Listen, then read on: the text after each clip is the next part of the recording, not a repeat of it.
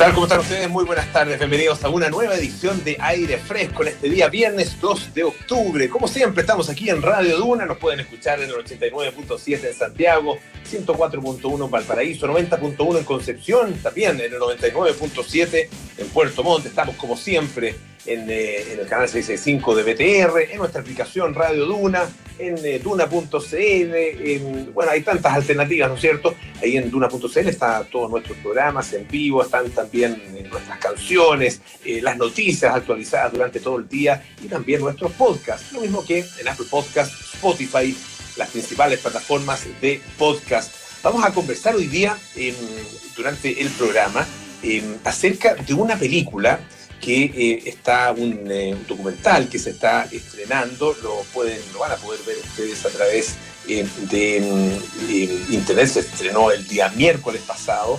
Es una película de un destacadísimo director italiano, Nanni Moretti. Em, él es bueno, conocido por una serie de películas, entre otras La habitación del hijo, por la cual recibió un premio en el Festival de Cannes, el premio a Mejor Película el Festival de, de Cannes hace algunos años. Y em, se vino a Chile, eh, estuvo acá y decidió acá en Chile realizar una película acerca de una historia ocurrida acá en nuestro país, la historia de eh, muchas personas que encontraron refugio en la embajada italiana. Fueron alrededor de 600 personas que en, los días posteriores al golpe de Estado encontraron refugio en la embajada de Italia en nuestro país. Esa embajada, que es una, una, una casona que está ubicada ahí en la calle Miguel Claro, en la comuna de Providencia, y fueron de distintas maneras eh, llegando hasta el lugar y lograron entrar, escalando los muros, pasando por la reja, eh, los dejaron entrar en algunos casos, fueron ayudados por las personas que estaban adentro, la verdad que una serie de, eh, circunstancias distintas y hay una, una cantidad importante de personas entrevistadas, de gente que vivió esos episodios directamente y otros que los conocieron, fueron testigos o les tocó retratarlos con posterioridad vamos a estar conversando con una de esas personas, justamente con el director chileno, director de cine chileno destacadísimo también, Miguel Litín, quien eh, es uno de los entrevistados para este documental Santiago Italia, realizado, como les contaba, por Nani Moretti. Así que eh, interesante conversación que tendremos en algunos minutos más aquí en aire fresco. Tenemos hartos temas que comentar con ustedes también, eh, noticias que vienen de todas partes del planeta, pero comenzamos como siempre con una pasadita por las cosas que han ocurrido en las últimas horas, sobre todo aquí en Chile, y mm, discusiones eh, interesantes. La verdad que em, lo que ha pasado con eh, una cantidad importante de personas que accedieron al bono de clase media sin merecerlo, sin tener posibilidad eh, técnica, concreta, real de recibirlo, pero que lo recibieron igual. María José Soto, ¿cómo estás? Muy buenas tardes. Hola, Polo, ¿cómo estás? Bien, muchas gracias por saludarte. Igualmente, Polo, eh, el tema del, bono a la clase media fue problemático desde el principio. ¿Te acuerdas, Polo? No solamente porque el debate fue muy difícil, porque se fueron poco a poco con la negociación entre la moneda, el oficialismo, la oposición, eh, levantando varias trabas en el fondo para eh, que hubiese cada vez menos requisitos para que la gente pudiese acceder de manera rápida, oportuna, eh, este bono de máximo de 500 mil pesos. Eh, y no solamente eso costó ponerse de acuerdo, sino que después hubo problemas en la postulación, ¿te acuerdas? A propósito de este error que se generó al declarar muchas personas, de hecho 200 mil personas al inicio en junio, declararon en la casilla del porcentaje de sueldo que habían recibido cero peso, por lo que se les hizo acceder a algunos beneficios que en el fondo no correspondían y eso generó que saliera hasta el ministro de Hacienda a decir van a tener que devolverlo, van a tener que corregirlo, el Servicio de Impuesto Interno tuvo que decir eh, vamos a abrir la opción de que corrijan ustedes mismos, de que puedan rectificar, anular, lo que sea. Es decir, partimos este proceso con ciertos problemas y hoy Polo se mm, recibimos una mala noticia, la verdad, del Servicio de Impuestos Interno, porque anunció que eh, em, 437.703 personas que postularon y se quedaron con este, em, con este bono. Recordemos, el, bono clase media es una ayuda económica de hasta 500 mil pesos que no son responsables, que son para trabajadores, trabajadoras, empresarios eh, individuales que hayan tenido una disminución de sus ingresos al 30% o más como consecuencia de este momento que estamos viviendo, de la emergencia sanitaria, etcétera. Era parte del paquete más importante de ayudas em, en esta crisis que ha implementado el Estado. Y lo que dijo hoy día el Servicio de Impuestos Internos es que 437 mil personas, trabajadores dependientes, presentaron diferencias entre el monto que autodeclararon como saldo tributable en el mes de julio, digamos, para recibir el, sueldo y el cálculo real, que es que, en el fondo tiene el servicio de impuestos internos con las cotizaciones obligatorias que todos tenemos que hacer. Hubo diferencias ahí, entonces... Claro, esto significa que eh, em, estas personas no están cumpliendo de tener una disminución comprobada de un 30% o más de sus remuneraciones, que era el requisito que se negoció y que se logró en el Congreso, en la moneda, etcétera. De esta cantidad de gente, 400.000 personas son trabajadores del sector privado y 37.000 son em, trabajadores y funcionarios del Estado son recursos fiscales bien importantes, Polo, son 256 mil millones de dólares. Por lo tanto, hay una preocupación de las autoridades en eh, tratar de esclarecer esta situación. El ministro Briones ya lo había dicho, quienes recibieron esta máximo 500 mil pesos y los requisitos tienen que devolver las plata. En algún minuto el Servicio de Impuestos Externos dijo, no tenemos cómo... Eh, que no tenemos ningún mecanismo para que nos devuelvan. La verdad es que va a ser difícil. Se va a armar un enredo. Y así fue. Em, y lo que dijo el Servicio de Impuestos Internos hoy día es que se va a contactar con esa lista de personas y que les va a eh, proponer de manera amigable con máximo plazo del 30 de noviembre que rectifiquen estos montos, que expliquen y digan, bueno, esto en realidad no era, fue un error, etcétera, que rectifiquen el formulario que hicieron. Ahora, eh, hay una molestia generalizada de las autoridades. El ministro eh, secretario general de la presidencia, eh, Cristian Monkever, dijo, la persona que se preparó simuló que no tenía trabajo, ingresó a la página web, llenó sus datos, le vuelven a preguntar, envía la información, recibe la plata, la gasta y sigue recibiendo su sueldo, no corresponde. Vamos a sancionarlo porque de esto era, eh, o sea, planteada como la, gran mayoría no puede estar engañando. Tiene que haber situaciones puntuales, errores, etcétera, y por lo tanto vamos a sancionar a quienes de manera expresa, de, manera em, directa, haya cometido este, esta, esta situación que generó este sueldo. Por lo tanto, se va a eh, perseguir a quienes lo hayan, lo hayan hecho. De hecho, tú me mandabas ahora un, un link de la fiscalía. Eh, estoy buscando ahora un link de la fiscalía donde. Si no lo encuentras, me Claro, donde se anuncia. Eh, la apertura de una investigación. De hecho, la Fiscalía lo que hace a través de su cuenta Twitter es, dice que evalúa abrir una, una, investigación penal por eventual fraude de subvenciones tras conocerse que estas 437 mil personas habrían obtenido bono de clase media declarando remuneraciones menores. El fiscal nacional, de hecho, ofició al director del Servicio de Impuesto Interno pidiendo el listado completo. Así que esta situación puede complicarse a quienes recibieron este bono y no tenían los requisitos claro, ahí hay, hay, un tema, eh, porque eh, esto eh, no es un fraude, a ver, obviamente no lo podemos calificar de fraude todavía, obviamente que esto se tiene que investigar, pero no es un eventual fraude cometido en contra del Servicio de Impuestos Internos, pese a que justamente fue el Servicio de Impuestos Internos el que Em, hizo efectiva la operación del mecanismo, ¿no es cierto? Ah, porque fue todo esto se hizo a través del Servicio de Impuestos Internos. Porque recordemos que los fraudes eh, que tienen que ver con, o, los delitos em, tributarios, o en los delitos tributarios, el que tiene la iniciativa para poder eh, oficiar a la Fiscalía y que de ahí se deriva una investigación penal es justamente el Servicio de Impuestos Internos. Pero aquí estamos ante otra cosa distinta. Ah, por lo tanto, uno supone que eh, el Servicio de Impuestos Internos debiera efectivamente oficiar, eh, eh, responder este oficio de la, de la Fiscalía entregando la lista completa. Pero da esta especie de, autonomía que tiene el Servicio de Impuestos Internos en la decisión de cuándo iniciar estas investigaciones, eh, vamos a ver si eh, lo asume de una manera tan automática como eh, pareciera que la Fiscalía está esperando. Ah, yo, en este, tipo de cosas, en, esta disputa que se ha dado tradicionalmente entre el Ministerio Público y el Servicio de Impuestos Internos, yo no daría nada por sentado todavía, porque efectivamente puede darse ahí algún tipo de dificultad en la entrega de la información. Claro, ¿te acuerdas un poco? y esto tú, claro, lo planteas porque ya sabemos nos entendimos que el Servicio de Impuestos Internos, eh, a propósito de los casos que todos conocimos de financiamiento a la política, eh, hay muchas investigaciones que no pudieron concretarse, no pudieron iniciarse ni terminarse a propósito de que la, el Servicio de Impuestos Internos no eh, prosperó la Fiscalía a hacer las denuncias correspondientes. Entonces sabemos el rol y la importancia que tiene el Servicio de Impuestos Internos ahora. Ahora, esta situación es súper grave, es mucha gente, es mucha plata, estamos en crisis, falta la plata, entonces da la sensación de que, de que hay un cierto consenso en, tratar de dilucidar estos casos.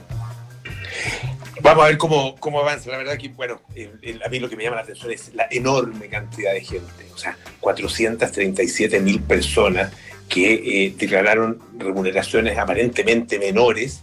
Eh, más allá de los, motivos que habrán tenido, si habrá sido un error, si habrá sido un descuido, si habrá sido eh, intencional, la verdad que es una cantidad gigantesca de personas. Ah, así que eh, ya, ya sobre esa base ah, estamos sin duda frente a un problema que eh, hay que investigar sin duda, pero que va a costar llegar a establecer las la responsabilidades, porque realmente demasiada gente. Ah, la devolución de la plata la devolución y, un mecanismo simple, y eh, eh, rápido para devolver la plata pareciera ser eh, algo que podría ser bastante recomendable ¿ah? como para poder solucionar el problema lo más rápido posible. Bueno, veremos cómo avanza. Oye, José, tú tienes buena para correr.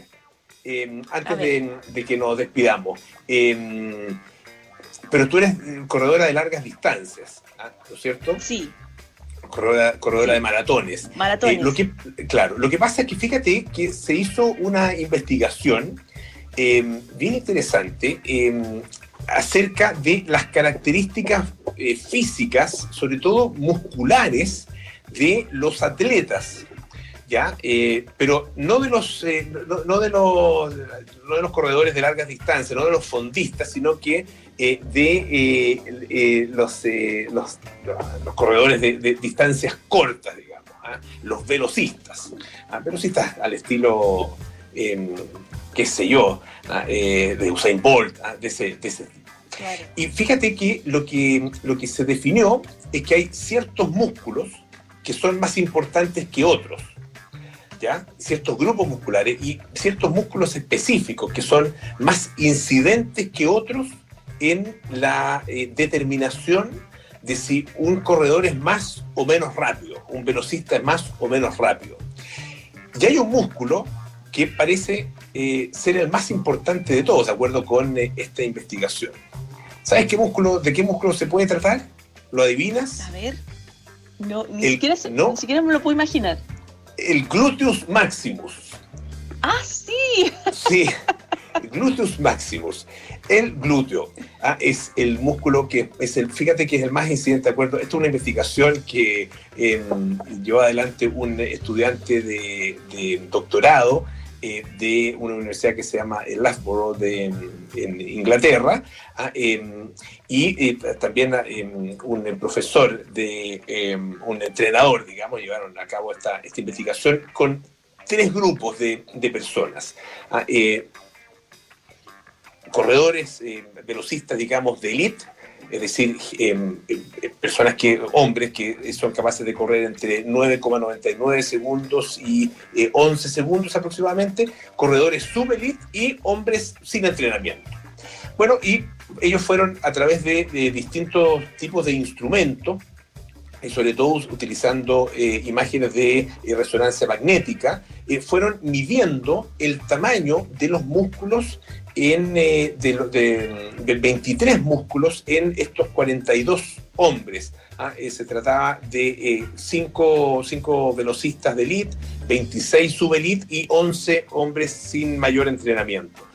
Y, y a cada, de, acuerdo con la variabilidad de las características de los, de, los grupos musculares, ¿ah? ellos se fueron dando cuenta de que había algunos músculos que mostraban mayor variación, donde eh, en los velocistas eh, con más entrenamiento, en los de eh, había mayor desarrollo muscular en comparación con los otros.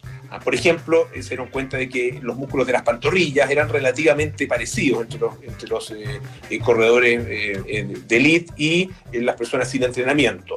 Pero había algunos otros músculos donde em, las diferencias eran realmente muy grandes. Fíjate que el caso de los glúteos, glúteos máximos, ah, el músculo, este, el músculo ah, que obviamente que es muy, muy eh, em, reconocible, ¿no es cierto?, en, eh, la anatomía humana.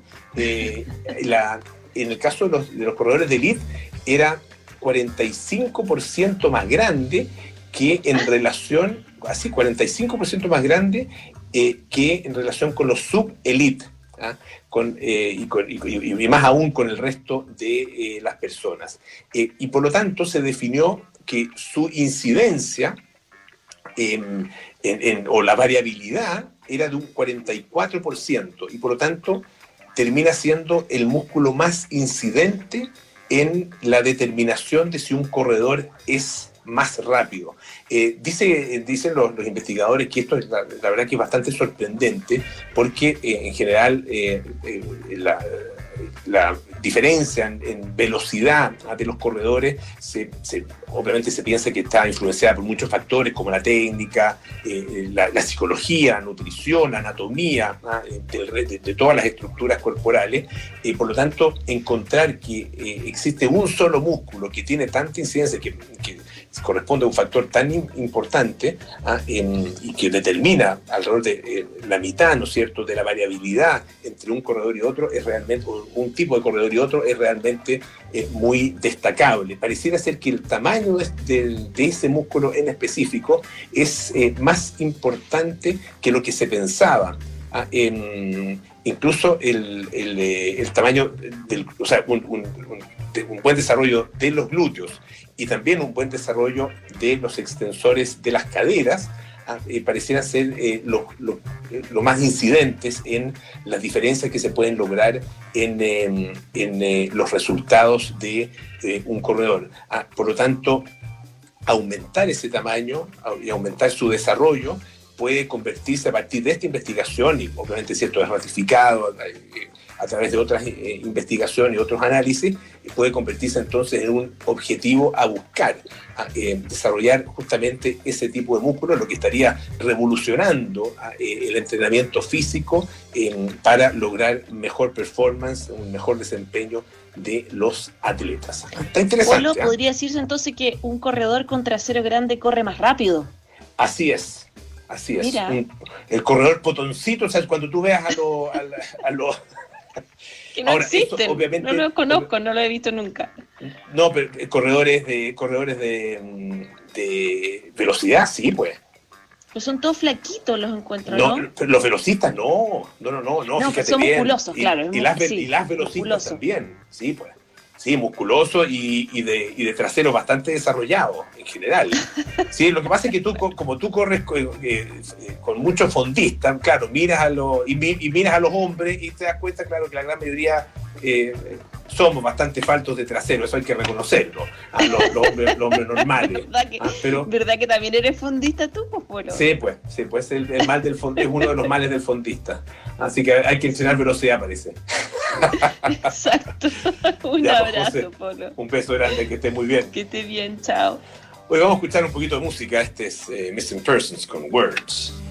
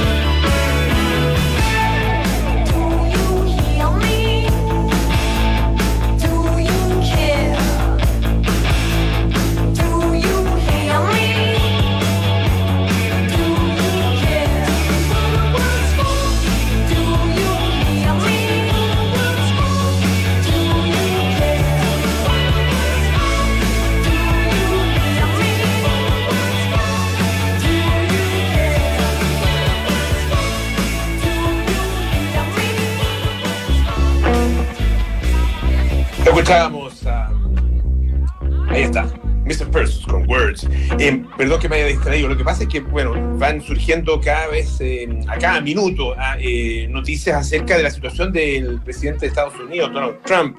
dice el Washington Post a través de su cuenta de Twitter que ha sido llevado o va a ser llevado a el centro médico Walter Reed. esto de, a partir de su diagnóstico de COVID-19 una información que han entregado eh, dos em, eh, funcionarios de gobierno en, eh, Estados Unidos, dos funcionarios de la Casa Blanca. Ah, em, este centro, centro médico, Walter Reed, es em, un centro médico militar. ha tenido algunos síntomas, saben, bueno, ya, ya obviamente noticias que ustedes conocen, que está efectivamente con COVID-19 el presidente Donald Trump, también eh, su esposa Melania Trump, primera dama, em, y ambos están con síntomas, síntomas que se ha dicho que han sido leves, ah, fiebre relativamente baja, tos, en el caso, y también fatiga, en el caso del presidente, en el caso de la primera dama, esto ha sido acompañado también de dolor de cabeza, de acuerdo con lo que se ha sabido hasta ahora, ¿ah? pero eh, la verdad que esta es, eh, información que se ha estado eh, conociendo ahora durante, las últimas, durante las últimas horas. Esto que está siendo llevado va a ser llevado a un centro médico es lo último que se conoce. y además, una información interesante, porque recuerdan ustedes que se había dicho que antes del debate, los dos candidatos y sus equipos iban a ser testeados, todos sus acompañantes iban a ser testeados por, eh, por COVID-19. Bueno, eh, dice, dijo hoy día Chris Wallace, el eh, moderador de este, de este debate que tuvo lugar el día martes, que ni el presidente Donald Trump ni su equipo, sus acompañantes, entre ellos la primera dama, Melania Trump, fueron efectivamente testeados porque eh, llegaron demasiado tarde. Ah, em, la, em, el hospital, digamos, de Cleveland Clinic, eh, em, que es donde se realizó en, la, en una universidad, ya en Cleveland, en Ohio, donde se realizó esta, este debate, habían eh, indicado que bueno, se debía hacer estos test, además que todos debían usar, eh, utilizar mascarilla y em, además, obviamente, eh, no saludarse entre los candidatos, cosa que efectivamente no ocurrió. Ah, em, recordemos que ellos tampoco usaron mascarilla en el momento del debate, ni el moderador, ni tampoco los dos, los dos candidatos, pero sí había algunas personas del público que estaban con mascarillas, otras estaban sin mascarilla y tenían una especie como de sistema de honor ah, en que em, eh, todos eh, habían accedido a em, someterse a estos, eh, a estos test, pero dice que no llegaron a tiempo, el debate era a las 9 de la noche, dijo Wallace, em, Chris Wallace, Em, así que la verdad que ellos em, no llegaron a las 3, no llegaron a las 4, llegaron recién como a las 5 de la tarde, por lo tanto, eh, claro, un sistema de honor en que ellos habían accedido a ser eh, testeados, pero en definitiva no pudieron serlo. ¿ah? Eh, más antecedentes entonces que aparecen en relación con esta, esta, enfermedad que está padeciendo en este minuto el presidente norteamericano Donald Trump. Probablemente mucho más se va a ir conociendo en la medida que pasen las horas. ¿ah? cuál es la verdadera seriedad, la verdadera gravedad que tiene la enfermedad en el caso del presidente. Eh, desgraciadamente, hoy día se lo escuchaba a Patricio Navia, eh, y la verdad es que no dejo de encontrarle razón. Cuando una persona eh, ha mentido tanto acerca de algo, en el momento en que la persona trata de decir la verdad, bueno, cuesta muchísimo creerle. Oye, hay otras materias que, de las cuales quería hablar. Hay un, un tema que es apasionante, eh, y tiene que ver con em, la pintura rupestre, un, impresionante tesoro rupestre que eh, fue encontrado hace muy poquito em, y fue, bueno, ha sido documentado, no, fue encontrado hace tan poquito, pero ha sido documentado y fue eh, dado a conocer eh, en, su totalidad ahora, porque la verdad que ya lleva eh, años eh, explorándose y también documentándose este hallazgo de un tesoro rupestre en tierra de Arnhem, en el norte de Australia. Son en total 572 imágenes previamente desconocidas ah, de entre 6.000 y 9.400 años de antigüedad eh, son grandes figuras humanas de tamaño natural, Em, protagonizando lo que parecen ser escenas rituales. Y también hay un gran número de animales. ¿ah? Em, estas son algunas de las representaciones más, más espectaculares, más destacadas de estas pinturas rupestres. Em, están hechas en varios tonos de rojo y podrían ser eh, la obra de, se, cree, de un grupo relativamente reducido de artistas. Incluso se piensa que podría ser apenas un par eh, de artistas. se conocen como las figuras de Malihuahua. Ah, este es el nombre indígena de este lugar. Incluyen algunos, algunas figuras humanas de más de 50 centímetros de eh, altura, todas ellas eh, de, 50 centímetros para arriba, digamos. Hay algunos que incluso tiene un par de metros. Están en solitario ah, o algunas escenas grupales practicando distintos tipos de actividades. Eh, algunas tienen unos tocados, ¿no es cierto?, en su cabeza y parecieran estar participando en ceremonias. Están acompañadas de animales, sobre todo de marsupiales.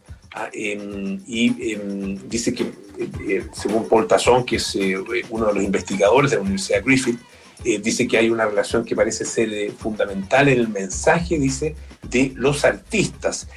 hay representaciones por ejemplo, de eh, un tipo de marsupial que se llama bilbis, em, que es un marsupial en peligro de extinción, similar a un conejo, y otro eh, que es, eh, parece es como una especie de vaca marina, ah, que es conocido como dugongo.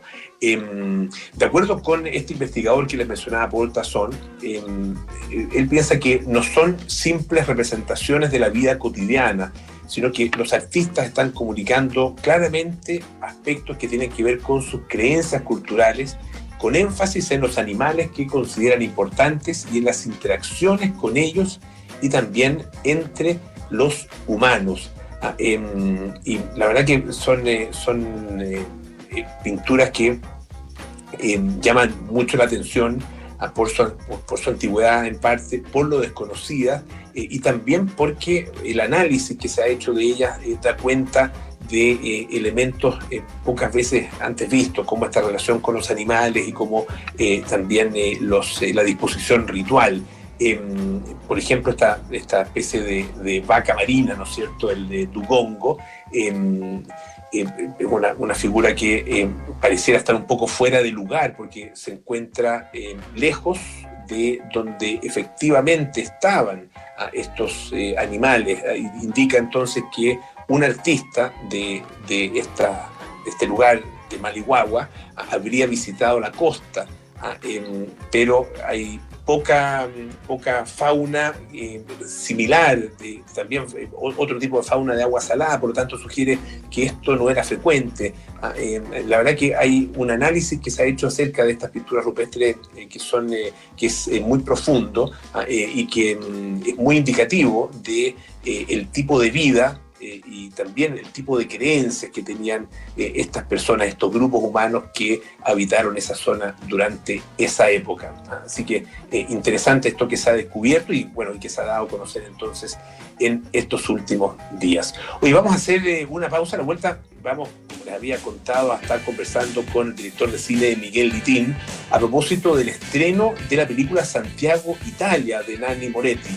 en una película que cuenta un episodio eh, conocido para nosotros probablemente, pero no tan conocido en el resto del mundo y que eh, obviamente que es bueno, es bueno recordar eh, el episodio de verdadero rescate que se hizo de alrededor de 600 chilenos, 600 personas que lograron, muchos de ellos, salvar su vida gracias a la solidaridad, a la generosidad de la Embajada Italiana después del golpe militar. De eso vamos a estar hablando en algunos minutos más aquí en aire fresco, pero hay varias cosas importantes que les quiero recordar, como siempre. Todos hablan de una nueva normalidad, pero ¿será posible una cuentas con una tecnología única que elimina hasta el 99,99% de virus, hongos y bacterias en aire y superficies? Respira AirLife en tu auto, oficina y espacios públicos para que te sientas tranquilo. Vuelve con AirLife. Más información en airlife.com. Buscando dónde invertir, hazlo en los proyectos con entrega inmediata de Inmobiliaria Fundamenta, ubicados en Estación Central, Eco Origen y Eco Capital, cerca del metro y con excelente plusvalía. Conoce más proyectos en fundamenta.cl. Y si estás buscando tu próximo Mercedes-Benz, ahora puedes conocerlo online en ventaonline.kaufman.cl y además recibirlo sin moverte de donde estás. Somos Mercedes-Benz y por eso vamos, the best or nothing. Hacemos una pausa, volvemos con más aire fresco. Esto es Radio.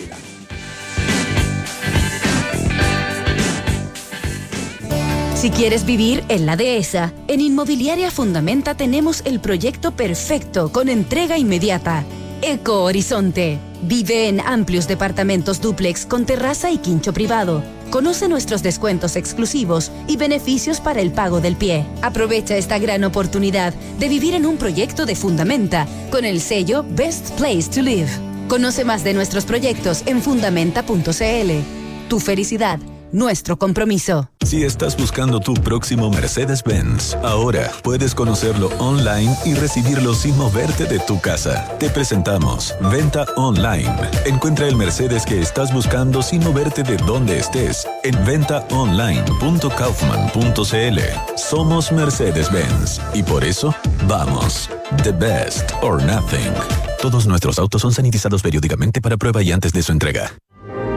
Vuelve a encontrarte con ese escritorio que tanto te extraña, con el silencio incómodo del ascensor, con el taco de la mañana y con las reuniones improvisadas de pasillo. Nueva normalidad vuelve con AirLife, eliminando en aire superficies hasta el 99.99% de virus, hongos y bacterias. 25 años sanitizando oficinas, espacios públicos y autos en más de 10 países. Recuerda seguir los protocolos sanitarios recomendados. Más información en airlife.com.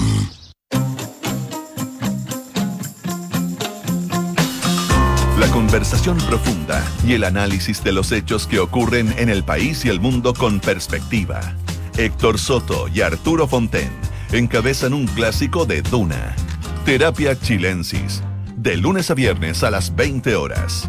Duna. Sonidos de tu mundo. Presentamos la nueva Facultad de Diseño Digital e Industrias Creativas de la Universidad San Sebastián. Entérate de sus carreras enfocadas en la transformación digital y conviértete en un profesional que se adapta a las nuevas exigencias del mundo, donde la integración interdisciplinar y el trabajo colaborativo son claves para sortear con éxito los nuevos desafíos del mercado laboral, de la sociedad y la industria. Conoce más de la Facultad de Diseño Digital e Industrias Creativas en www.uss .cl. Entonces Colón iba cruzando el océano cuando de pronto... ¡Mamá, mamá! El Martín me quitó el computador otra vez. Mentira, mamá. Yo lo estaba usando primero. Estar en casa puede ser mucho más fácil. Todos los días de octubre, 30% de descuento comprando con tu tarjeta de crédito Visa Scotiabank en grandes tiendas. Además, paga hasta en 12 cuotas sin interés. Scotiabank, la libertad de elegir tu mundo. Promoción válida todos los días de octubre de 2020 con un tope de descuento de 20.000 por cliente. Cae 1,46%. Costo total del crédito 302.376 pesos calculado en un monto de 300.000 en 12 cuotas. Infórmese sobre la garantía estatal de los depósitos en su banco en cmfchile.cl. El domingo 25 de octubre, Chile tendrá un plebiscito nacional. Ese día, por ley, los trabajadores podrán ausentarse durante dos horas a fin de asistir a sufragar, sin descuento de sus remuneraciones. Ninguna autoridad o empleador podrá exigir servicio o labor alguna que te impida votar. Infórmate en www.plebiscitonacional2020.cl y participa. Servicio Electoral de Chile. Elige el país que quieres. Estás en aire fresco con Polo Ramírez.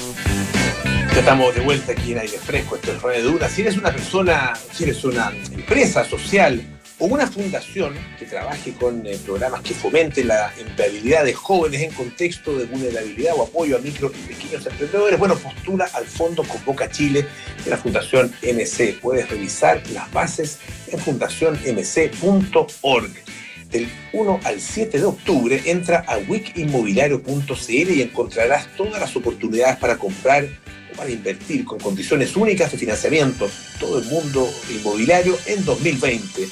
Wik Inmobiliario, la oportunidad más grande. Y la Universidad San Sebastián presenta la nueva Facultad de Diseño Digital e Industrias Creativas. Conoce sus tres carreras enfocadas en la transformación digital en www.uss.cl.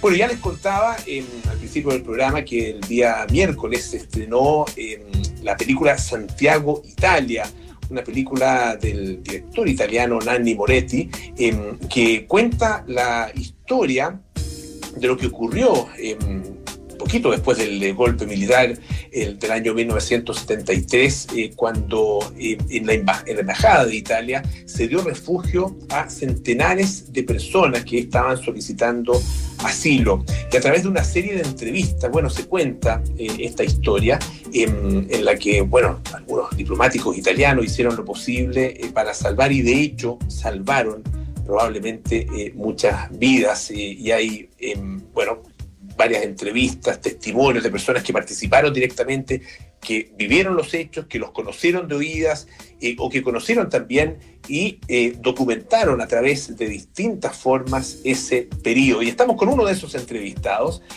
destacadísimo eh, director de cine chileno, uno de los más destacados sin duda de nuestro país desde los años 60 hasta la actualidad. Miguel Litín está esta tarde con nosotros. ¿Cómo estás, Miguel? Gusto saludarte mucho gusto. ¿Qué tal? ¿Cómo estás? Muy bien, Miguel. Por, la invitación. Un placer, eh, eh, tenerte acá en el programa. Eh, para conversar sobre, sobre esta película, bueno, de otro, de otro cineasta muy, muy destacado, ah, italiano en este, en este caso, en una película en la que tú tienes una participación que yo me imagino que para ti debe haber sido también novedosa, de alguna manera siendo, siendo tú objeto de una afirmación y, y, tú objeto del interés de otro, de otro director y no como es eh, tradicionalmente, digamos, a lo que estás acostumbrado, ¿no? Fue una, fue una experiencia muy grata, porque Nani Moretti es un hombre muy, muy inteligente, muy sensible, además es un amigo, es un amigo de, mucho tiempo y un admirado director. Y él eh, quería contar la historia de, lo que había ocurrido en el golpe militar y, y, lo que había ocurrido en esas horas. Y por supuesto, acepté encantado y a la invitación de que fuera a, ser firmado por, por él. Y, entregué todo lo que, lo que podía en ese momento como, como un testimonio de lo que yo vi, de lo que yo viví en esas primeras horas del 11 de septiembre del 73.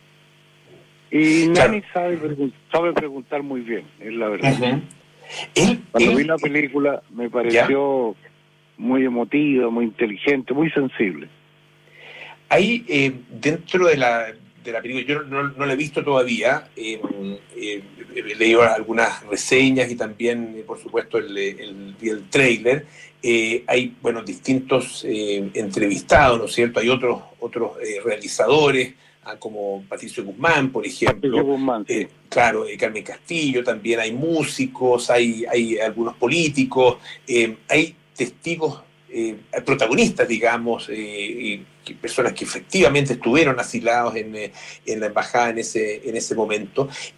¿Cómo, cómo dirías tú que, es el, el un poco el, traslado em, a ese momento, el traslado emocional? ¿Cómo se logra el traslado emocional, este viaje a, a, ese momento? ¿Cómo, ¿Cómo lo haces tú em, como realizador? Eh, y también en este caso como, como, una persona que entrega su propio testimonio. Hace un esfuerzo muy grande de, la memoria emotiva e intentando decir la verdad y solo la verdad de la manera más, más sencilla, más simple, más honesta y más humilde. Ahí hay grandes testimonios en el filme de, de, gente que llegó a Italia después del asilo y fueron obreros y, o, trabajaron en distintas cosas en Italia y hay gente que de pronto cuando cuenta su experiencia del 11 de septiembre se quebra, llora, muy sensible. Y también hay mujeres muy valientes que cuentan su experiencia, incluso que cuentan su experiencia en la tortura, como Marcia, como Marcia por ejemplo, y, y, otras y, otras mujeres, ¿no? Hay algunas que incluso lo cuentan con sentido del humor, porque la distancia da eso, y de pronto para superar el dolor y la tragedia de lo que vivieron, tienen que eh, distanciarse. Esta es la verdad. Pero claro, la emoción, la emoción llega de todas maneras, no hay duda. Fueron horas terribles, fueron horas tan decisivas para, para nuestro futuro, para mi generación.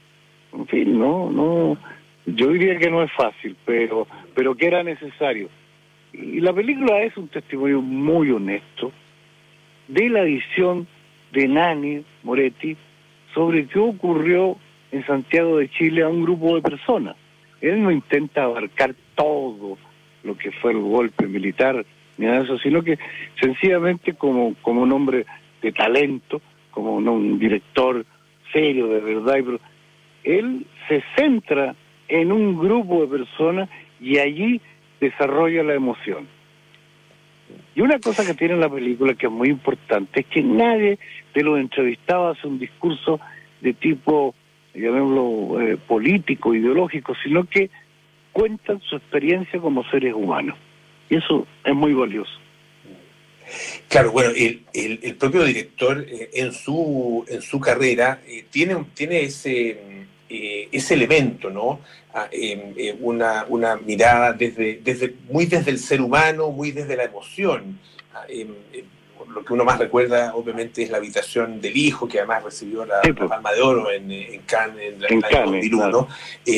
y, claro, uno, se imagina al, propio director enfrentado a hechos que son trascendentes, hechos que, que, transformaron nuestra, nuestra historia, ¿no es cierto? Y que, y que de alguna manera están eh, todavía vigentes, nos, nos, siguen persiguiendo de alguna, de alguna forma, pero... Eh, claro, visto desde el ser humano, visto desde el hombre, la mujer que lo vivió, que lo sufrió, eh, es distinto. Tú decías, ponías énfasis en la manera de preguntar de Nani Moretti. ¿Cómo podrías describir esa manera de preguntar para, para obtener eh, una, una respuesta que, vaya un poco en ese sentido, ah, de, eh, rescatar la, la emoción y la vivencia humana?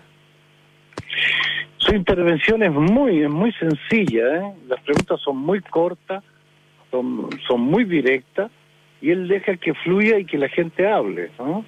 Yo llegué allí al estudio, la producción era admirablemente bien organizada, la producción chilena, que siempre tenemos problemas de ese tipo, pero esto estaba muy bien. Llegué allí, eh, saludé a Nani, conversamos algo, inmediatamente comenzó la entrevista, me preguntó, ¿dónde estabas tú el 11 de septiembre a, esta hora? Y empecé a contar y a narrarle y a decirle dónde estaba y, qué ocurría conmigo. Y creo que con los demás entrevistados debe haber sido lo mismo. Su intervención es mínima siempre. Y entonces uno está ahí, sentado enfrente, de manera tal que uno tiene una conversación con otro, con otro ser humano que está sintiendo y que es sensible y que le importa lo que tú le cuentas. Y esa humanidad que tiene Nani Moretti en todas sus películas y esa sencillez humana eh, que hace que sea un gran director, la tenía también allí en, en este filme. Había también algo que es muy importante destacar, un respeto por la historia de Chile, un respeto y un hacerse parte él de esa historia. No sé cómo, cómo lo consigo y cómo explicártelo mejor, ¿no? pero eso es lo que yo lo que yo sentía y percibía de él.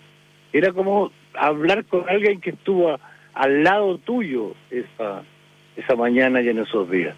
Era como como como un amigo, como un hermano, como con, alguien que tú compartiste una experiencia y que después de 40 o más años te invita a, a, recordarla.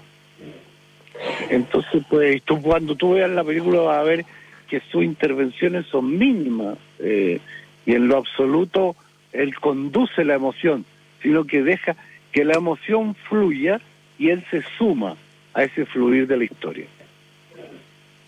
Estamos conversando con el director de cine Miguel Litín, que eh, fue parte de los entrevistados en el documental Santiago Italia de Nanni Moretti, que fue estrenado recién eh, el pasado miércoles, un documental estrenado, además por eh, plataformas de streaming, como se está usando en, eh, en este minuto, pero es un documental eh, que ya ha pasado por varios festivales, ha recibido muchos, muchos elogios y también premios. a esta que es una producción italiana, chilena y francesa, que ya, ya tiene un, par de años desde su estreno, pero claro, no, no, habíamos tenido desde acá el, acceso. ¿Qué, ¿Qué, te pasó a ti eh, con, eh, con al, hacer, eh, Miguel, el recuerdo de lo que fueron esos, esos días y esos años?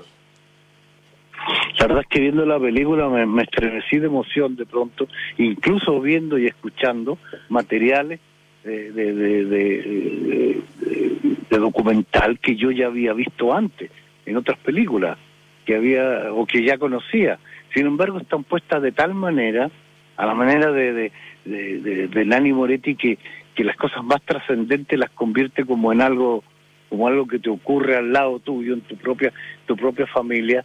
La verdad es que me emocionó mucho la película, me emocionó mucho. Y, además, eh, ¿cómo decirlo? El equilibrio de él, de la película, ¿no?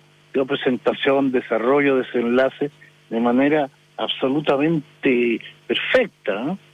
Son muy, muy, muy equilibrada. Y solamente una vez Moretti dice, mire, le dice a uno de los que discute con su entrevista, una sola vez, que, que el, el, el, el, preso, el militar preso, le dice, uh -huh. yo di esta entrevista porque me dijeron que usted era imparcial. Y él le dice, no, yo no soy imparcial.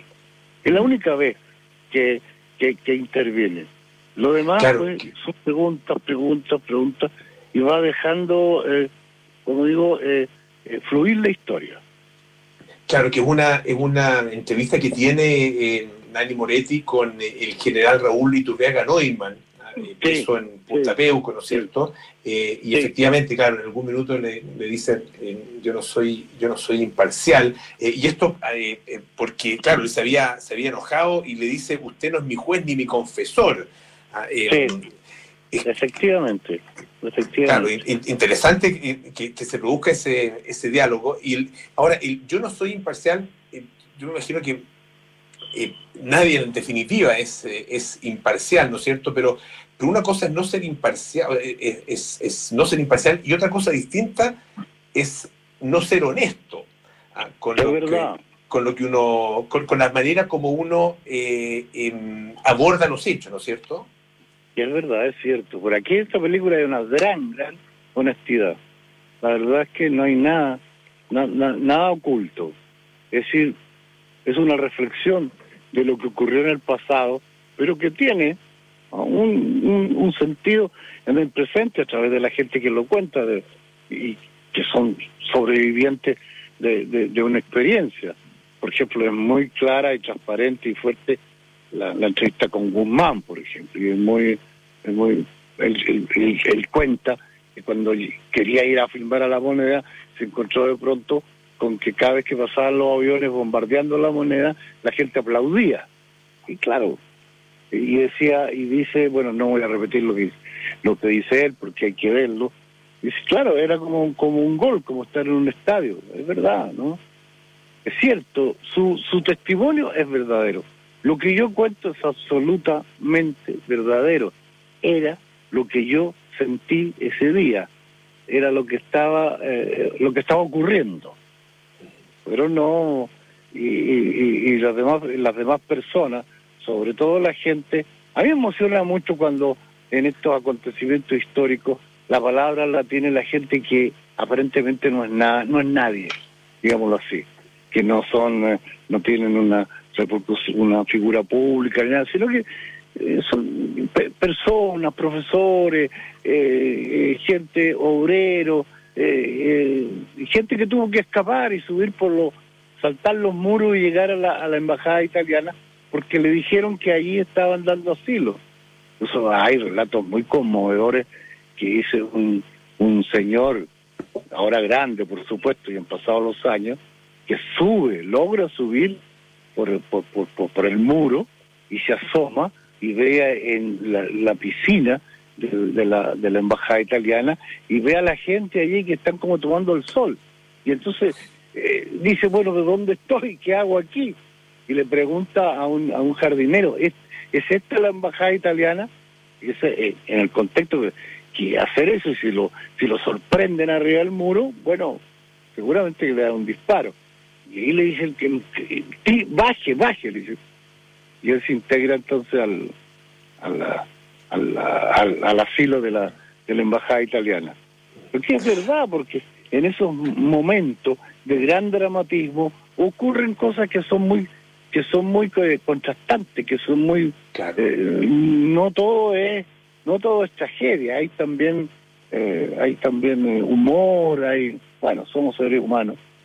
Y claro, la vida y eso, claro, y eso, y eso finalmente en, estos grandes acontecimientos también, eh, cuando, en el momento en que ocurren, eh, no ocurren eh, necesariamente o, en todos sus aspectos con esa misma grandilocuencia, ¿no es cierto? No todo es, Absolutamente, en este caso, Hunter, digamos, bombardeando la moneda también hay pequeños acontecimientos que, que, son los que finalmente eh, viven, vive cada una de las personas y que están, eh, tal como tú nos cuentas, Miguel, retratados en este documental Santiago, Italia, de Nani Moretti, Miguel Litín. Muchísimas gracias por haber estado esta tarde acá en Aire Fresco. ¿ah? Un abrazo grande, que estés muy bien. Gracias, gracias a ti, Polo, y un gran abrazo y que se cuiden todos y a ver cuándo pasamos de esta, de esta pandemia. Y les recomiendo ver la película porque es verdaderamente una, una, una gran experiencia estética, además, pues, está muy bien realizada, muy bien filmada. Muchas gracias. Muchísimas gracias, Miguel. Miguel Litina está esta tarde aquí en aire fresco. Ya nos vamos, bien amores notables.